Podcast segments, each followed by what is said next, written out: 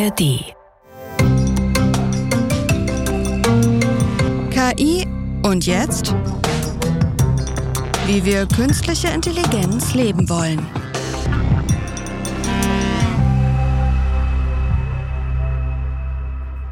Herzlich willkommen zu KI und jetzt, wie wir künstliche Intelligenz leben wollen, mit mir, der Journalistin Nadia Kailuli und mir, dem Wissenschaftler Aljoscha Burchardt. Ich freue mich. Jeden Freitag sind wir für euch da. Und wenn ihr sagt, oh, ich möchte keine Folge von den beiden mehr verpassen, ja, dann abonniert uns, ja, klickt auf alles, was man klicken kann, um diesen Podcast in die breite Masse der Gesellschaft zu streuen. Das jetzt nur mal hier zu Beginn am Anfang. Oh, das hast du so schön gesagt. Heute geht es uns um KI in der Industrie. Und wie sieht die Folge aus? Naja, wie alle anderen Folgen auch. Wir fangen an, indem wir einen Fall der Woche besprechen. Dann kommt ein Gespräch mit einem Gast und dann kommt noch unsere Schlussrubrik What the KI. Bleibt also gerne bis zum Ende dran. Genau. Und du hast es schon gesagt, Aljoscha, es geht um die Industrie. Ja, wo wendet man da die künstliche Intelligenz an? Das ist natürlich ein Riesenfeld. Das mal von Anfang an gesagt. Jetzt versuchen wir das mal runterzubrechen.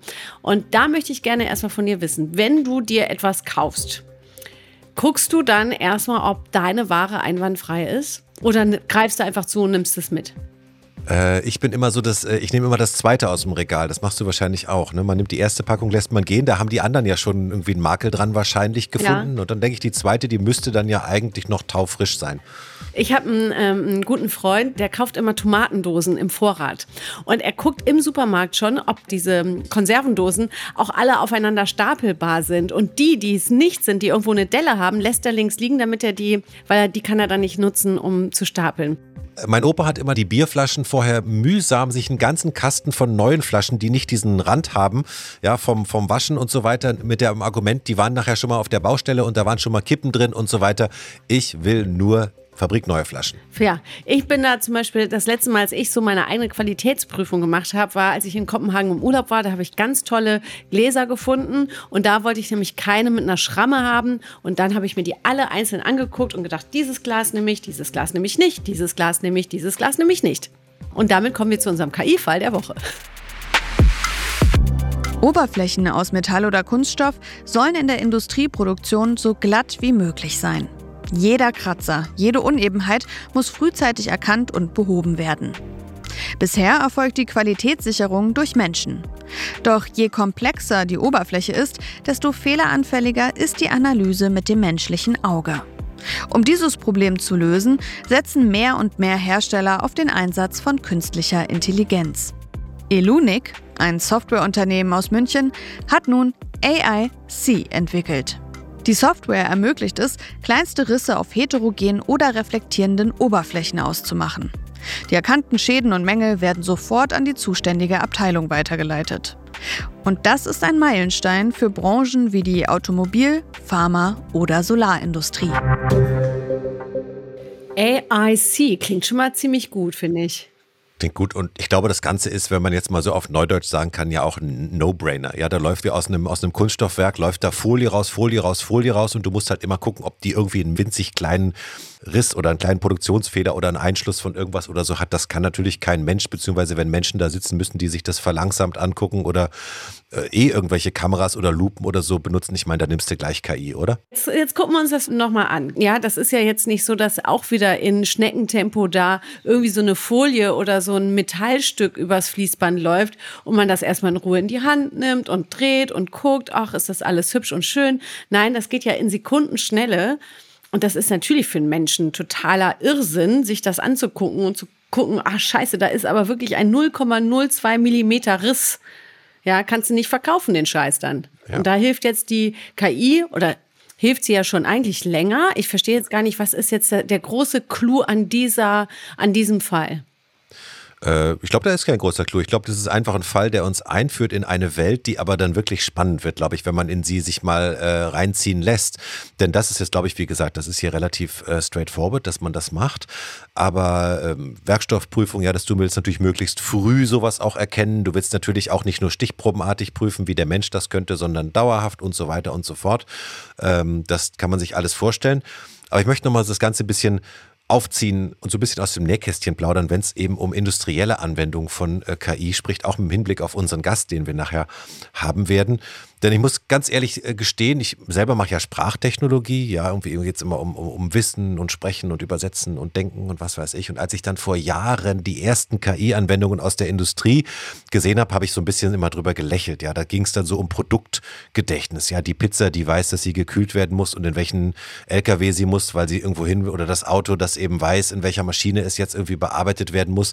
Das hörte sich für mich immer so ein bisschen so nach große Jungs-Spielereien an, habe ich gedacht. Ja, so und dann. Ähm, wenn du dir jetzt aber vorstellst äh, oder auch mit Leuten sprichst, wie mit unserem Gast nachher, was in der Industrie eigentlich alles an Planung zu tun ist. Ja, du musst die richtigen Leute haben, die müssen richtig geschult sein, du musst die richtige Maschine haben, äh, du musst äh, das Material natürlich haben, du musst die Schrauben und Sekundärmaterial irgendwo haben, dann muss das alles äh, glatt laufen, weil du am Ende des Tages ja auch bei einem Kunden irgendeine Deadline hast, um irgendwas zu produzieren und dann wird ja ganz viel umkonfiguriert. Das heißt, ich könnte Maschine A und dann Maschine B nehmen oder ich könnte Maschine A und dann Maschine C nehmen.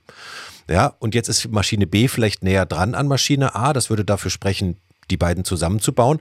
Aber jetzt hat schon B hat schon so viel gelaufen, dass bald die Wartung fällig ist und C hat aber noch nicht so viel gelaufen.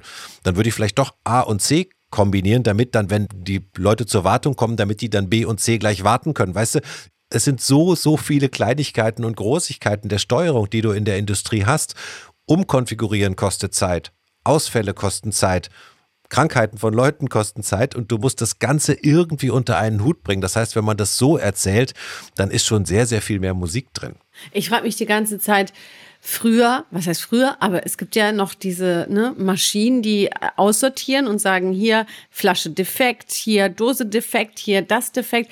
Und das ist ja dann immer das Produkt, was man ja dann auch mal, also wenn ich jetzt mal zum Beispiel wieder in die Lebensmittel gucke, das äh, Produkt, was man dann ein bisschen günstiger bekommt. Es gibt so einen Weinhändler in Berlin, ja, der hat so ein extra Regal, wo es heißt hier ähm, defekte Flaschen sozusagen. Da ist das Etikett nicht richtig drauf gedruckt worden. Da ist dann halt so eine kleine Genau.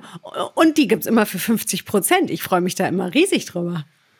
Und in der Landwirtschaft ist das ja noch viel schlimmer. Ja, wir hatten ja kürzlich auch mal das Thema KI und, äh, und Nachhaltigkeit. Da werden ja wirklich tonnenweise von Gemüse und so gleich auf dem Acker liegen gelassen, nur weil die Karotte eben ein bisschen krumm ist und so, das vielleicht sogar auch mit Hilfe äh, von KI. Das ist natürlich was, da, äh, da müsste man nochmal gesondert drüber reden, warum wir das eigentlich als Gesellschaft so wollen, dass alle Äpfel makellos aussehen und alle Karotten glatt sind.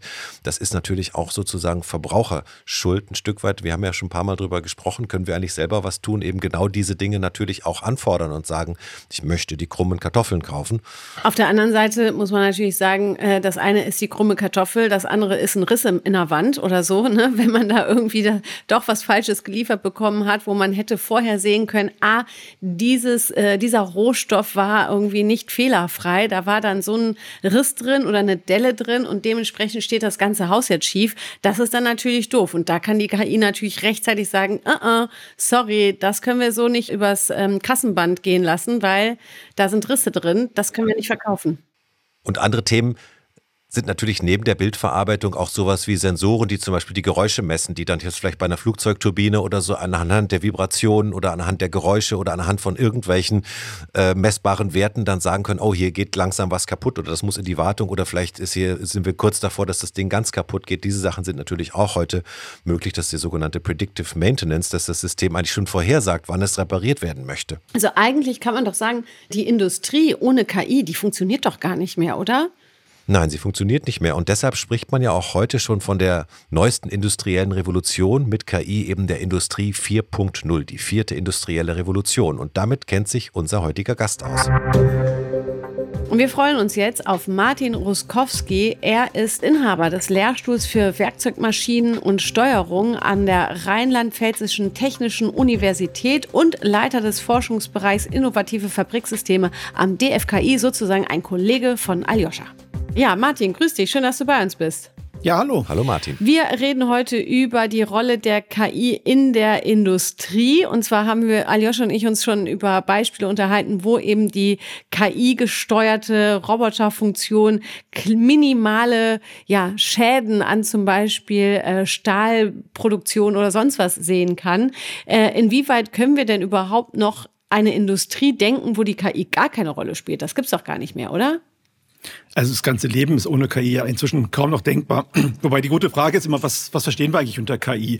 Ich bin immer ein bisschen pragmatisch, gerade wenn wir auf die Produktion gucken. Ähm, wir haben ja heute oft die Diskussion KI, das sind so neuronale Netze und maschinelles Lernen und das ist sehr eng betrachtet.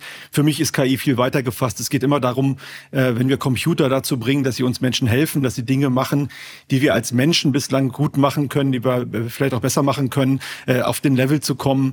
Und äh, für mich ist es eigentlich die Denke, Computer zu betrachten, betrachten, äh, von der menschlichen Seite aus zu betrachten. Also wirklich, wie kriegen wir sie dahin, dass die Computer sich in unserer menschlichen Welt zurechtfinden und dass wir uns als Menschen nicht an diese Computerwelt anpassen mussten, äh, was wir in der Produktion in den letzten Jahrzehnten viel zu, viel zu viel gemacht haben. Ja, aber jetzt ist es ja nun so, so ein Computer, den muss man sich ja natürlich auch leisten können. Ja, und äh, das eine ist ein Stundenlohn für einen Mitarbeiter zu bezahlen oder eine Mitarbeiterin. Das andere ist dann von jetzt auf gleich eine immense Summe hinzulegen und zu sagen, wir kaufen uns jetzt hier diesen KI-Roboter für unseren Fließ, äh, für unser Fließband. Das kann sich ja nun nicht jedes Unternehmen leisten. Ja, vor allem rechnet sich das nicht. Also äh, viele denken mit KI, ja komm, da sind die Roboter, die haben Kameras und die lernen und die machen das alles von alleine, was wir Menschen in der Produktion machen. Das ist der völlig falsche Use Case. Ähm, also insgesamt Robotik in der Produktion äh, werden völlig überschätzt und die Kosten werden unterschätzt. Und ganz viele Firmen fangen mit Robotern an und merken, oh Gott, das sind Aufgaben, äh, das funktioniert ja gar nicht. Weil so ein Roboter, den muss ich ja auch noch pflegen, den muss ich auch noch programmieren, der muss äh, seine Werkzeuge haben, da muss ich noch außenrum alles zurecht machen. Und das erleben wir ganz häufig, dass Firmen einfach die Roboter wieder abschaffen, weil es sich an der Stelle nicht lohnt. Also das ist nicht die KI in der Produktion, von der wir reden. Die KI in der Produktion, von der wir reden, die arbeitet eher im Hintergrund. Ja, die kann zum Beispiel so ein Kamerabild auswerten und einen Werker unterstützen und sagen, guck mal, das Bauteil ist nicht okay. Oder die KI kann äh, unterstützen, wenn es sowas um Produktionsplanung geht. Ja, welche Reihenfolge muss ich denn überhaupt meine Produktion durchführen, wenn jetzt meine Maschine ausfällt? Ja, heute werden so Produktionspläne den ganzen Tag durchgerechnet und äh, nach fünf Minuten sind die Makulatur, weil nämlich äh, die erste Maschine nicht da ist und dann stehen Menschen da vor irgendwelchen Whiteboards und Tafeln und Excel-Tabellen und überlegen, oh Gott, was machen wir denn heute, äh, dass wir diese ausgefallene Maschine ersetzen können? Und da brauchen wir einfach intelligente Methoden, die sagen, okay, die Maschine ist ausgefallen, dann machen wir es heute mal alles ganz anders und dann kommt dieser Plan raus und in wenigen Sekunden Kunden. Ähm, also das sind so Dinge, über die wir eigentlich in der Produktion sprechen. Ja, das ist doch total spannend, weil ich meine, mein Wissen über, äh, wie es in der Produktion aussieht, kommt mehr oder weniger aus der Sendung mit der Maus der späten 70er Jahre. Äh, da gehen irgendwelche Gläser mit Würstchen durch und werden beklebt äh, und zugeschraubt. Aber äh, wie du sagst, es ist ja sehr viel, das haben wir im Vorgespräch auch schon gesagt, das habe ich auch von euch schon gelernt. Es geht ja sehr viel um, äh, um Planung und, und um um auch so Optimierungsgeschichten. Ja, setze ich lieber Maschine A und B ein. Die eine ist zwar teurer, aber hat noch weniger gelaufen. Die andere ist weiter weg, aber dafür vielleicht verlässlicher und solche Sachen, wo man als Mensch eigentlich nur würfeln könnte, oder? Äh, genau, also, also vordergründig geht es vor allem auch erstmal darum, die Maschinen gesprächig zu machen. Also du sagst es, Sendung mit der Maus, ja, wir, das sind alles halt irgendwelche mechanischen Dinge und das ist ganz witzig, wir haben zwar heute schon irgendwie Computer in der Produktion, aber wir denken eigentlich immer noch in Kabeln. Und die Programme, die da drauf laufen, das ist eigentlich immer noch Lochstreifen. Da hat sich nicht viel getan in den letzten Jahrzehnten. Ähm, und wir müssen überhaupt mal neue Schnittstellen draufpacken. Wir müssen mal Schnittstellen haben, die auch einheitlich sind, mit denen wir reden können. Da gibt es so ein schönes Wort, das nennt sich die Verwaltungsschale. Das ist so aus der Industrie 4.0-Diskussion rausgekommen das ist eigentlich nur ein Standard-Dateninterface. Ich weiß, der, unter welchem Namen ich welche Informationen von der Maschine bekomme, dass ich überhaupt mal mit ihr strukturiert reden kann. Und dann kann ich halt äh, überhaupt über Optimierung erstmal nachdenken. Weil wenn das nur Stahl und Eisen ist, dann funktioniert das ja alles gar nicht. Und, und das war ja auch dein Eingangsstatement. Bisher haben sich die Menschen doch immer stark an die Maschinen angepasst. Du brauchtest Experten, du brauchtest einen Schraubenzieher und so weiter. Das war alles nicht so, dass ich der Maschine sagen könnte, do what I want, sondern sehr weit entfernt von dem eigentlich. Ja, du musstest sehr viel irgendwie dich der Maschine unterordnen einordnen als Mensch. Und das war ein schöner Gedanke, den du am Anfang hattest. Wir wollen nicht dahin kommen, dass die Maschinen erstmal mit uns reden, dass wir erstmal verstehen, was können die, was machen die, was brauchen die, wann gehen sie kaputt und dass wir idealerweise dann auch mit ihnen sprechen können. Und jetzt wird es ein bisschen Avantgarde. Ich habe ja so ein bisschen die Fantasie, vielleicht auch mit den Chatbots, dass wir wegkommen von individuellen Schnittstellen, dass wir mit allen Maschinen der Zukunft einfach quatschen können. Ja, dass wir einfach den Drucker fragen, hast du noch Patrone? Und der dann mit der Steuersoftware gleich äh, drüber äh, organisiert, wo man die irgendwie die beste äh, Patrone kaufen kann und das dann gleich gemacht wird und gleich in dem Buchungssystem drin ist. Das wäre ja so ein bisschen mein Traum der Zukunft. Aber das ist vielleicht auch. Das, das ist auch mein Traum eigentlich. Es gibt, äh, ist ganz spannend. Es gab in der Anfangszeit von Industrie 4.0 gab es mal so ein schönes Bild, dass die Roboter sich zuwerfen oder die Maschinen sich zuwerfen, du, ich habe noch Material, äh, kannst du mir was liefern, ich brauche morgen eine Wartung, können wir uns nicht gemeinsam organisieren. Das ist das, worum es eigentlich geht. Vielleicht nicht unbedingt auf der Chatbot-Ebene zwischen Maschinen. Äh, das sind natürlich formalisiertere Dinge, die da passieren. Da braucht man äh, so schöne semantische Modelle, wie wir das in der KI nennen, also einheitliche äh, Sprachen und, und Zusammenhänge, die abbildbar sind. Aber wenn der Mensch ins, ins Spiel kommt, dann geht es tatsächlich um solche Dinge, dass ich halt so ein, so ein Sprachinterface drauf baue. Und da sind natürlich in letzter Zeit verdammt spannende äh, Dinge passiert mit äh, den Chatbots und allem, was wir da haben und den Sprachmodellen, äh, dass man diese Informationen auch übersetzen kann. Und das ist mit Sicherheit eine schöne Sache der Zukunft. Also nicht mehr der Mensch steht vor der großen Schalttafel mit 100 Knöpfen und muss wissen, in welcher Reihenfolge er welche drückt, weil das eigentlich nur Kabel sind, hinzu, er redet mit einer Maschine, sagt, mach mir das und die kann den Ablauf entsprechend steuern. Aber jetzt kommt eben auch das spannende Hybride rein. Es geht nicht, man muss ja nicht einfach nur Sprachfähigkeit haben und miteinander quasseln, sondern es gibt ja knallharte physikalische Fakten, es gibt Steuer, äh, äh, die man beachten muss und so weiter. Und die, die wollen wir natürlich auch den Maschinen dann eben in, in, in einer geordneten Form geben. Die brauchen sie nicht irgendwie zu lernen oder zu erraten oder zu halluzinieren im schlimmsten Fall, sondern dass Dinge, wenn was, was 100 Kilo wiegt, runterfällt, dass es dann möglicherweise jemand verletzt oder kaputt geht, das möchte man ja lieber dann direkt in dem Sinne, wie man so schön sagt, einprogrammieren, damit das einfach auch klar ist und da nichts schief geht. Genau, also das ist das Spannende, was wir haben. Wir sprechen da auch so über hybride Systeme. Also das, was wir physikalisch gut abbilden können, das programmieren wir auch in physikalische Gleichungen rein, weil da beschäftigt sich die Wissenschaft, auch die KI-Forschung seit Jahrzehnten mit, kann ich sowas lernen? Und wir stellen immer wieder fest, nee, das kann ich gar nicht so gut lernen, als wenn ich das in einer Zeile ausprogrammiere als eine Differentialgleichung. Ja, also und dann gibt's wieder andere Dinge, die sind sehr unscharf, da, da weiß ich nicht, was genau was passiert. Und da kann ich halt mit lernenden Modellen super arbeiten. Und dann ist es immer die Verknüpfung von beiden. Also zum Beispiel so ein Elektromotor, wenn ich den steuere, ja, das, das können wir seit Jahrzehnten wunderbar, dass der sich von A nach B bewegt. Aber was ist denn A und was ist denn B? Wie ist denn die Reihenfolge? Wie planen die denn die Abfolge der Aufgaben? Das ist dann wieder variabel. Das muss man sich so ein bisschen als Schichtensystem vorstellen. Unten ist Physik, das können wir sehr gut greifen, das können wir gut beschreiben. Und irgendwann kommen Flexibilitäten, kommen Abläufe rein. Also allein ich brauche ein neues Produkt, was da drauf kommt. Wie mache ich denn in Abfolge der Produktionsreihenfolgen? Muss ich denn immer A, B, C machen oder geht auch C, B, A? Oder kann ich das irgendwie flexibler gestalten? Und was passiert, wenn jetzt das Bauteil nicht so ist, wie es sein soll? Also da kann man schon Dinge tun. Aber wieder nicht im Sinne von, ja, der Roboter macht das komplett alleine, sondern ich muss dem das ja auch beibringen. Und so ein Roboter braucht immer einen Betreuer. Das ist also immer ein Miteinander von Mensch und Maschine und dann die richtigen Funktionen an der richtigen Stelle reinbringen.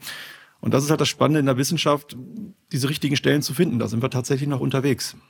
Ich heb das nochmal kurz hoch. Es ist wirklich in der KI eigentlich die ganz grundsätzliche Frage, kann ich das, was ich machen möchte, aus Daten lernen? Also die Maschine sozusagen wird mit Daten gefüttert und findet eine Lösung oder kann ich es ihr einprogrammieren, kann ich sagen, mach dies, mach das, mach jenes. Und das sind immer die, genau die beiden Pole, die wir haben und zwischen denen wir eben immer gucken müssen, wo für welche Aufgabe ist was geeignet. Was kann ich sozusagen der Maschine kochrezeptartig per Algorithmus einprogrammieren und was kann man der Maschine am besten sagen, schaust dir an und mach dir selber ein Bild davon, wie du, äh, wie du irgendwas erkennst oder wie du irgendwas übersetzt oder so. Das kann ich gar nicht einprogrammieren. Und das sind eben diese zwei widerstrebenden Parts und deshalb werden wir auch beide so leidenschaftlich, weil viele Leute heute nur den zweiten Teil kennen, nur dieses maschinelle Lernen aus Daten kennen und eben vergessen, dass es ganz, ganz viele Probleme auch gibt, wo wir die Lösung ja kennen. Dann braucht man nicht aus Daten lernen, dann sagt man der Maschine einfach, was zu tun ist. Ja, man sagt dann der Maschine, okay, best case, in eurer Traumwelt spricht die Maschine dann zurück und so. Aber ich denke mir gerade, meine Güte, also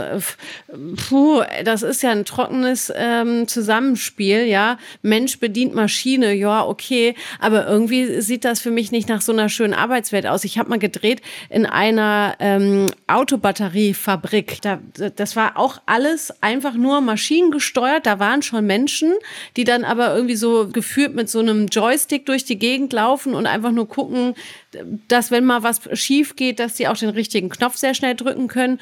Und irgendwie dachte ich auch so, krass, so ist jetzt die Industrie. Alles läuft nur noch robotergesteuert. Ich bin dann tatsächlich zufällig ähm, aus einem Missgeschick heraus auf so einen Knopf gekommen.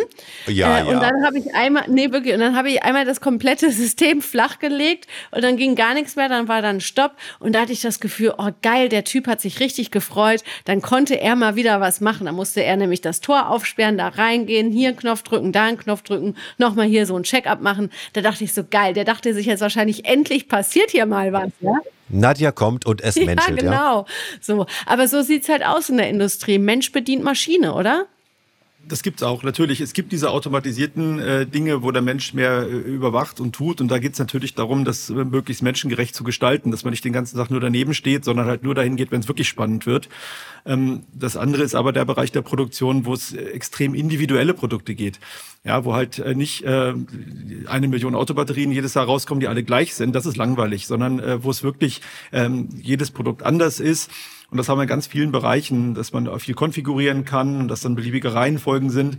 Äh, und, und dass man eigentlich das dann sehr Spaß hat. Und ich, ich denke, das immer so ein bisschen, naja, idealerweise so wie die Manufaktur von früher ja, halb Paul, gib mal kurz das Teil rüber, ich habe hier gerade Platz und wer kann das denn mal gerade machen? Und das wirklich sehr flexibel ist, dass Sachen unterschiedlich lange dauern und dass man tatsächlich Arbeit wieder so gestaltet, dass sie Spaß macht und sich halt nicht an diesen Maschinen ausrichtet. Ne? Also gerade wenn Menschen und Maschinen zusammen ist ja immer die Frage, wer ist denn jetzt der Chef? Die Maschine oder der Mensch? Ich habe ein schönes Beispiel, um das nochmal zu illustrieren, kürzlich aus dem Handwerk gehört. Äh, früher sprich äh, Manufaktur, ja, vor, vor hunderten von Jahren äh, haben die, äh, wurden Dachstühle verzahnt. Ja, hat man das Holz immer so schön, dass es genau die, die Balken ineinander passen, hat man die schön ausgefräst und, und geschliffen und so weiter. Und dann irgendwann hatte man dann Metallwinkel und das war viel billiger. Zack, zack, zack. Hast du die beiden Balken mit einem Metallwinkel zusammengeschraubt. Sie wurden nicht mehr verzahnt. Und heute mit modernen CNC-Fräsen, Computer- und KI-gesteuerten, was weiß ich, Fräsen, kannst du wieder den Dachstuhl so durchplanen, dass der halt wieder verzahnt werden kann. Du kommst also quasi zum alten Handwerk zurück, weil die Technik Technik dich eben heute unterstützt oder eben auch ganz kleine Stückzahlen, die du heute wieder industriell produzieren kannst. Also ich finde genau das ist ja das, Nadja, was unser Thema hier auch ist diese Gestaltung, wo setze ich es ein, wie setze ich es ein, was macht der Mensch eigentlich gerne. Diese Möglichkeiten muss man aber auch nutzen. Ne? Wenn man es einfach nur gehen lässt, dann geht es vielleicht auch in eine Richtung, die einem nicht gefällt. Ja, und vor allem, wo, wo, wo haben wir denn überhaupt noch Leute? Ne? Das ist ja das andere Problem. In der Industrie merken wir es ganz oft. Ähm, haben wir denn überhaupt noch genug äh, Arbeiter für die richtigen Stellen? Und wo müssen wir einfach unterstützen und Roboter einsetzen? Also ich erlebe es teilweise, dass auch Roboter so ein bisschen aus Notwehr eingesetzt werden. Nicht, weil die billiger sind als Menschen, sondern einfach, die sind überhaupt noch da. Ja, und das sind sogar in Tätigkeiten, wo man denkt, naja, eigentlich ist das ja nicht so Rocket Science. Schönes Beispiel war zum Beispiel in der Bäckerei Spiegeleier braten. Es war einfach keiner mehr da. Aber wenn wir mal bei der Bäckerei zum Beispiel bleiben, ich meine, nicht jedes Unternehmen ist ja überhaupt in der Lage, weil es vielleicht dann auch ein Familienbetrieb ist, wo die Generation gerade erst noch in den Windeln hängt und die Eltern sich nie damit auseinandergesetzt haben, welche Robotermöglichkeiten hätten wir hier eigentlich. Und dementsprechend sind die doch gar nicht mehr wettbewerbsfähig, oder? Wenn die Entwicklung dann so schnell geht, dass dann eben Leute sagen, ach geil, wir haben uns jetzt hier die Robotik ins Haus geholt, wir können viel effektiver arbeiten, wir können viel genauer arbeiten, unsere, unser, Qualitätsmerkmal ist besser geworden, weil die KI jetzt hilft, Fehlprodukte schneller, besser zu erkennen und so weiter. Was ist mit denen, die hinten runterfallen, weil sie die KI nicht in Anspruch nehmen, sondern eben in der Manufaktur nur auf dem Mensch ähm, stehen und dann sind die doch in ihrer Wettbewerbsfähigkeit einfach nicht mehr, ja, nicht mehr ähm, da, ja, oder? Ist, ähm, ist immer die gute Frage. Einerseits ist natürlich Handarbeit äh, nach wie vor viel wert und gerade in so einer ähm, hochindustrialisierten Welt merken wir das ja heute, dass es äh, tatsächlich wertgeschätzt wird. Das ist der eine Punkt. Aber das andere ist, ähm, die sind ja oft nicht nur alleine unterwegs, sondern die sind vernetzt in Produktion. Die liefern dann Teile zu. Also selbst groß, große Autohersteller haben ja zum Teil kleine Zulieferer die aus, aus dem mittelständischen Bereich. Und die Frage, wie können die wettbewerbsfähig werden? Da ist auch das Thema Datenaustausch und wie kann ich denn überhaupt mal kaufen und verkaufen automatisieren? Das muss ja gar nicht die Produktion sein, aber wenn ich halt äh, mich in so ein, so ein Zuliefersystem einklinke und nicht mehr jemanden brauche, der den ganzen Tag am Telefon sitzt und dann irgendwelche Aufträge reinholt, ähm, da, da, denken wir so an vernetzte Datenräume, nennen wir das zwischen, äh, äh, zwischen Firmen äh, nach. Also ich kann zum Beispiel meine Produktionsfähigkeit, die ich habe, äh, auf so einem Marktplatz anbieten und die kann halt jeder buchen und äh, ich kriege automatisch die Teile durch und ich habe nicht mehr die Arbeit, diese Maschine Maschinen zu füttern. Ähm, das ist auch für Kleine machbar, weil da entstehen Standards, die man äh, als Interface direkt einsetzen kann. Also das ist, ähm, ich muss da nicht unbedingt nur Millionen haben, sondern diese Software soll in eine Bereiche reinkommen, dass ich auch als kleines Unternehmen das tatsächlich nutzen kann. Das ist total spannend. Ich war letztens äh, hier bei einer Veranstaltung, wo der Microsoft-Chef da war und dann wurde auch die übliche Frage gestellt, wie steht denn Deutschland im internationalen Vergleich da und so weiter.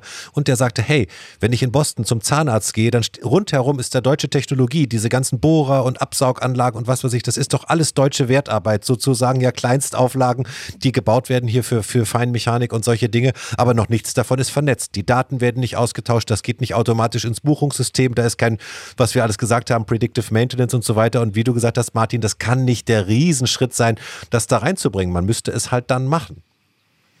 Äh, genau, das ist einfach äh, ein Doing und ein Wollen. Es müssen halt diese, diese offenen Standards da sein und die Marktplätze da sein, dass man das mal integriert. Vieles ist dann auch politischer Wille, dass man es einfach mal, mal machen will. Aber du hast was ganz Wichtiges gesagt auch, ähm, wir sollten auch unser Licht nicht unter den Scheffel stellen. Vielleicht denken wir auch manchmal in Deutschland, das könnte noch mehr passieren, aber woanders kann noch viel, viel mehr passieren. Gerade was die Industrie betrifft, äh, sind wir nach wie vor ziemlich weit vorne und da brauchen wir uns da halt äh, nie, nicht so die Gedanken machen. Gerade so, wenn ich in Richtung USA gucke. Die USA sind halt sehr, sehr stark konsumergetrieben. Und eigentlich müssen wir mal gucken, was die an den großen Office-Plattformen da gebaut haben. Können wir uns davon was Gutes abgucken und das bei uns richtig umsetzen. Aber bitte industrie- und mittelstandstauglich und nicht mit äh, einem zentralisierten Monopol, was da drin sitzt, sondern halt äh, mit, mit einer offenen Software, wo wir gemeinsam dran arbeiten können. Was gibt es denn jetzt schon auf dem Markt, Martin, wo du sagst, das ist so genial, das verrate ich euch jetzt mal. Das haben wir jetzt in den letzten Jahren oder so, ist das auf den Markt gekommen oder kommt bald auf den Markt, wo du sagst, das teile ich jetzt mit euch, das ist echt ein cooles, cooles Ding. Es sind, sind ganz viele Kleinigkeiten, äh, die entstehen. Das ist nicht dieser KI ist der große Bang und dann macht es halt eine riesengroße Revolution. Äh, das sind an vielen Stellen ähm, neue Benutzerinterfaces an Maschinen. Also zum Beispiel Werkzeugmaschinen, die hatten früher zigtausend Tasten, die haben heute Touchscreens, die sind viel, viel besser bedienbar und unterstützen den Werker viel besser. Ähm, ich habe inzwischen Maschinen, die können über Predictive Maintenance sagen, ich fall aus. Aber wir haben so ein schönes Beispiel, eins unserer Partnerunternehmen entwickelt so eine KI-Software, ähm, und die konnten mal vorhersagen, in einer Woche wird der Motor ausfallen. Ja, und nach einer Woche ist der Motor ausgefallen. Der Kunde hat es nicht geglaubt und hat den Motor drin gelassen und hat sich dann gewundert. Das macht er nie wieder. Ja, also es gibt ganz viele coole Features, äh, wo man heute schon eine Menge reißen kann. Ähm, aber es ist halt nicht dieser riesengroße Big Bang, wo man sagt, wow, jetzt wird die Welt komplett auf einmal revolutioniert. Also Industrie 4.0 ist ja mal die vierte industrielle Revolution, aber die findet nicht an einem Tag statt. Die dauert Jahrzehnte mit vielen, vielen kleinen Schritten, die uns gemeinsam voranbringen. Okay, jetzt äh, würde ich gerne noch mal ganz kurz auf diesen einen Punkt kommen. Ne? In einer Woche fällt der Motor aus. Ähm, nun ist, hat sich ja die Industrie gerade auch dahin entwickelt, Produkte auf den Markt zu äh, bringen, die nur eine gewisse Lebensdauer haben, ja, damit man eben immer wieder neu konsumiert. Ja, diese gute alte Miele-Waschmaschine, wo man sagt, die hält ein Leben lang. Nach dem Konzept arbeiten wir ja nicht mehr. Ich meine, es gibt äh, iPhones zum Beispiel, jetzt ohne zu viel Werbung zu machen, die irgendwann gibt es gar kein Update mehr. Ja, der Konsument wird sozusagen gezwungen, gezwungen, sich ein neues Telefon zu kaufen, weil das alte Telefon, auch wenn es es noch tut, gewisse Updates nicht mehr macht. Wird uns die KI in der Industrie dahingehend unterstützen, dass wir im Konsumland bleiben? Ja, man muss immer weiter konsumieren oder wird die KI uns irgendwann darin unterstützen, nachhaltiger zu leben und Sachen eben mitzukonzipieren und mitzuproduzieren, die eine lebenslange Dauer mit sich bringen? Das ist ein schönes Thema, was du da noch ansprichst. Äh, ich hoffe, dass wir da hinkommen, dass wir endlich wieder anders denken und dass wir nachhaltig und langfristig denken und Produkte bauen, die halt nicht weggeworfen werden. Ähm, die KI, sagen wir mal, die Daten können uns da unterstützen. Da sind wir hier auch forschungsmäßig sehr stark unterwegs. Äh, wir haben dieses Konzept, wir nennen das die Lebenszyklusakte. Ja, dieser digitale Zwilling, den wir in der Produktion nutzen können, also quasi diese digitale Beschreibung des Produkts, wie will ich gebaut werden, die kann man nämlich auch weiter nutzen, wenn ich das Produkt nutze und quasi reinschreiben, was habe ich denn überhaupt damit gemacht? Und wenn ich es halt irgendwie wieder zurücknehme, dann kann ich gucken, ja, kann ich das nochmal wieder benutzen? Kann ich Teile davon wieder benutzen? Muss ich dann jedes Mal alles neu machen und wegschmeißen? Kann ich das reparieren? Ja, heute ist ja so, man kriegt einen Teil zurück, man weiß nicht, was es ist, also schmeißt man es weg, weil kann keiner was mit anfangen. Und da können wir die Grundlage schaffen, äh, welche Wertstoffe sind drin, äh, etc. pp, dass man einfach in so eine Kreislaufwirtschaft einsteigen kann. Das kann natürlich jetzt die Technik nicht alleine durchsetzen. Da ist dann halt auch äh, die, die Regulierung gefragt. Da muss natürlich auch so Obsoleszenz einfach mal Geld kosten. Da muss man reingehen. Aber die, die Software und die KI kann zumindest einen Teil dazu leisten, dass wir da mal hinkommen können, äh, von dieser Wegwerfgesellschaft uns zu entfernen. Absolut. Das finde ich äh, hinten raus nochmal eine schöne Sicht in die Zukunft. Und ich würde sagen, vielen, vielen Dank, Martin. Cool, dass du heute bei uns warst und ihr beide uns so intensiv mitgenommen habt, ja, in diese Thematik rein. Und Martin, ich bin mir sicher, wir hören uns auch in diesem Podcast sicherlich nochmal. Das würde mich freuen. Ja, vielen Dank euch beiden. Das hoffe ich auch. Ja, lieber Martin, mach's gut. Bis dann. Ciao. Ciao. Aljoscha, und jetzt kommen wir zu unserem What the KI. Ja, ein wirklich äh, eigentlich erfreulicher äh, What the KI äh, der Woche. Denn wir wissen schon äh, länger, dass äh, Studentinnen und Studenten an Hochschulen ihre Bachelorarbeiten ja nicht immer ganz selber schreiben. Ja, da wird teilweise wild abgeschrieben. Das hat man dann mit Plagiatsoftware versucht zu finden. Ja, wer sich das leisten konnte, hat sich vielleicht eine Agentur besorgt, die was schreibt. Und heute natürlich ChatGPT. Ja, schreibt also mit menschlicher Aufsicht natürlich wunderschöne Bachelorarbeiten. Und was hat eine Hochschule in Tschechien gemacht? Die hat sich gedacht, mit uns jetzt nicht mehr. Wir schaffen das ab. Wir sind nämlich schlauer als die KI und sehen, dass eure Texte gar nicht von euch geschrieben werden, zum größten Teil, sondern ihr mit Hilfe von ChatGBT eben diese Texte schreibt. Und damit ist euch ja nicht geholfen und uns ja auch nicht geholfen. Äh, und die haben sich gedacht, nee, wir schaffen das jetzt einfach mal ab. Genau, die Medien haben darüber berichtet. Welche Universität war es? Das war die Prager Uni ja, sehr cool für Fakultät für Wirtschaftswissenschaften. Die haben jetzt gesagt, wirklich, wir fassen für die neuen Bachelorstudenten, schaffen wir die Bachelorarbeiten ab und wir machen, überlegen uns andere Formate, wie die Leute zusammenarbeiten können, wie die Leute praktisch geprüft werden können, was ihnen fürs spätere Leben auch mehr bringt. Finde ich eine super Aktion. Ja, finde ich auch. Aber wahrscheinlich so die Studenten, die sich denken, oh geil, endlich die KI, endlich ChatGBT. Was habe ich diese scheiß Bachelorarbeit ja, vor mich hergeschoben? Und jetzt mit Hilfe von ChatGBT wollen sie alle loswerden. Ja, ich schreibe sie jetzt, ich schreibe sie auch auch jetzt, Sie begründen das ja auch mit, wenn ihr praktisch rankommt, ja, dann lernt ihr auch was für später. Wenn ihr das einfach euch hier von, von der künstlichen Intelligenz runtertippen lasst, dann habt ihr nichts von gelernt. Das war der Podcast KI und jetzt, wie wir künstliche Intelligenz leben wollen. Genau, mal gucken, ob wir hier irgendwann noch sitzen oder die Prager Universität sagt, wir, unsere Studenten schreiben keine Bachelorarbeit mehr. Dafür bekommt ihr jetzt den Hirnschmalz der ChatGPT für euren Podcast. So, wenn ihr uns äh, hören wollt, dann äh, habt ihr ja schon erfolgreich gemacht, aber ihr findet uns in der AD Audiothek, überall, wo es Podcasts gibt. Da kann man uns natürlich auch schön abonnieren. Nächste Woche ein Megathema, auf das ich mich ganz besonders freue, und zwar KI und Kunst. So, und jetzt gibt es hier an dieser Stelle noch einen Podcast-Tipp für euch. Bei Deep Doku gibt es jede Woche eine wahre Geschichte aus Berlin und der Welt. So könnt ihr jede Woche in eine andere Berliner Blase abtauchen. Mal sitzt ihr mit Mira an der Kasse des berühmten Berliner Fetischclubs KitKat, dann seid ihr einen Tag mit der Berliner Polizei auf der Straße oder in der Notrufzentrale der Feuerwehr unterwegs. Die Audiodokus werden von ganz verschiedenen ReporterInnen gemacht und von Host Johannes Nichelmann präsentiert. Wenn ihr die unterschiedlichen Berliner Lebenswelten also ein bisschen besser kennenlernen wollt, dann checkt doch gerne mal den Podcast Deep Doku in der ARD Audiothek und überall dort, wo es Podcasts gibt. In diesem Sinne, ich freue mich auf dich. Bis nächsten Freitag. Ich mich auch. Bis dahin. Ciao. Ciao.